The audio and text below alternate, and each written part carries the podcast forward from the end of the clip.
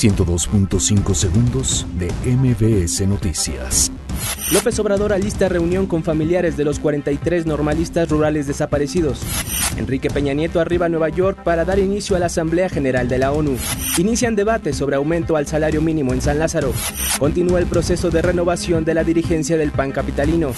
Avanza el proceso de transición del gobierno en la Secretaría de Trabajo. Gobierno de la Ciudad de México realiza inspección de seguridad en Reforma 222. Ambulantes se enfrentan con granaderos en la colonia Portales. Autoridades evalúan medidas ante tormentas que afectaron Sinaloa. El Consejo Ciudadano señala que las extorsiones telefónicas registraron un aumento del 90% en este sexenio. Mujer acusa de agresión sexual al nominado de la Suprema Corte de Estados Unidos. Kavanagh testificará ante el Senado. 102.5 segundos de MBS Noticias.